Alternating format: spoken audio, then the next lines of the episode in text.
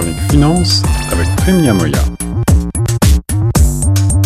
Bonjour et bienvenue dans une nouvelle chronique économie et finance sur les ondes de choc FM 105.1. Je suis Guillaume Laurin et j'ai le grand plaisir de vous proposer de retrouver au téléphone notre spécialiste, ancien banquier et passionné d'économie, en particulier de macroéconomie, Prime Niamoya. Bonjour Prime.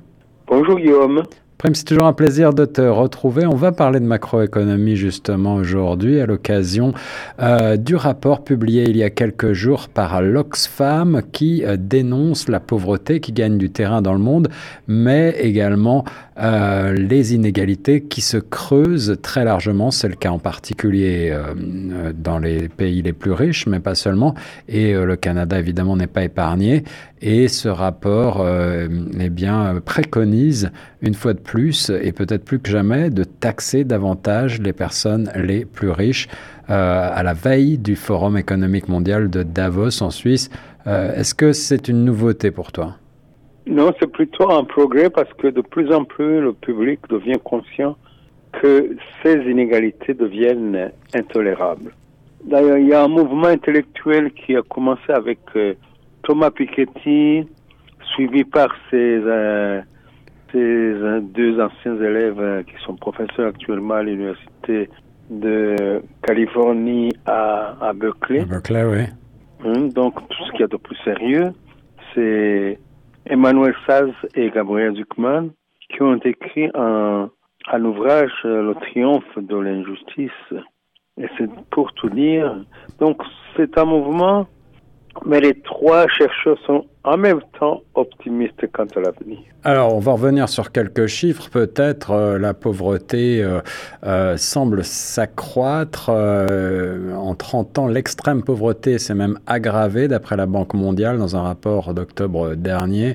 la proportion de la population forcée de survivre avec moins de 2,15 dollars par jour a beaucoup diminué, de 38 à 8,4% mais avec la pandémie, eh bien, cette proportion remonte euh, globalement à 9,3%. Euh, c'est donc un, effet pervers de la pandémie. Et dans le même temps, pourtant, les plus riches ont vu leur profit exploser littéralement à tel point que certains ont même vu leur fortune doubler. Est-ce que c'est paradoxal? C'est paradoxal parce que c'est à la fois immoralement inacceptable parce que il faut distinguer la source des richesses. Qui, euh, il y a ceux qui deviennent riches parce qu'ils sont entrepreneurs. Donc c'est probablement la catégorie de, de riches qu'il faut encourager. Oui, en effet. Parce qu'ils créent des emplois et qui a un effet positif sur l'ensemble de l'économie. Mais il y a les, les autres, ce sont les rentiers. Et c'est bien là le problème, puisque euh, en fait, l'augmentation des richesses des, milliardaires euh, est corrélée à la bourse qui, euh, qui, continue d'augmenter. Donc c'est la raison pour laquelle c'est plutôt l'argent, le capital qui est, qui est, qui est valorisé. Oui, on prête d'ailleurs à Feu Mitterrand cette phrase est devenue célèbre, parlant des riches, en disant il suffit, hein, un riche va se, coucher, il se retrouve encore plus riche que, que la veille. C'est ça, sans rien faire. Mmh. Ouais, ouais. Alors, euh, malgré la pandémie, l'inflation, eh bien, euh, les, les, milliardaires sont plus nombreux que jamais. Euh, D'après le palmarès Forbes, qui est cité par le rapport Oxfam d'ailleurs, eh en 2022, près de 13 000 milliardaires euh, pardon, 13 000 milliards américains étaient concentrés entre les mains de moins de 2700 individus à travers la planète. Et euh, le rapport Oxfam conclut avec cette phrase qui a été reprise par de nombreux médias, chaque milliardaire est un échec politique. Est-ce que ça veut dire que ça, prend, ça prendrait une, volonté politique euh, internationale pour tenter de taxer les plus riches? Absolument, une volonté politique extraordinaire d'ailleurs, parce que il ne faut pas oublier qu'il y aurait des résistances farouches. Rappelle-toi la semaine prochaine, la semaine passée, la première chose que le Sénat, le, le Congrès a, a fait comme loi, c'est d'abroger la fameuse euh, loi sur les euh, sur le budget de du président Biden de donner 80 milliards à, l'IRS, à Internal Revenue Service. C'est pour vous dire que les riches vont se battre jusqu'au dernier. Et tu sais bien combien est grande la résistance des grandes sociétés pétrolières aux fameux objectifs du ESG, ESG, les Environment, Social and Governance. Ouais.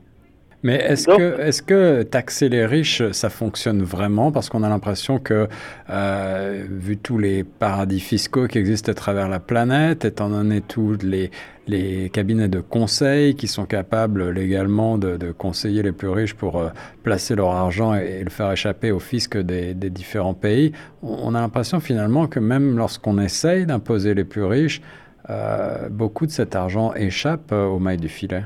Oui, c'est parce que ce, n'est pas généralisé dans tous les pays.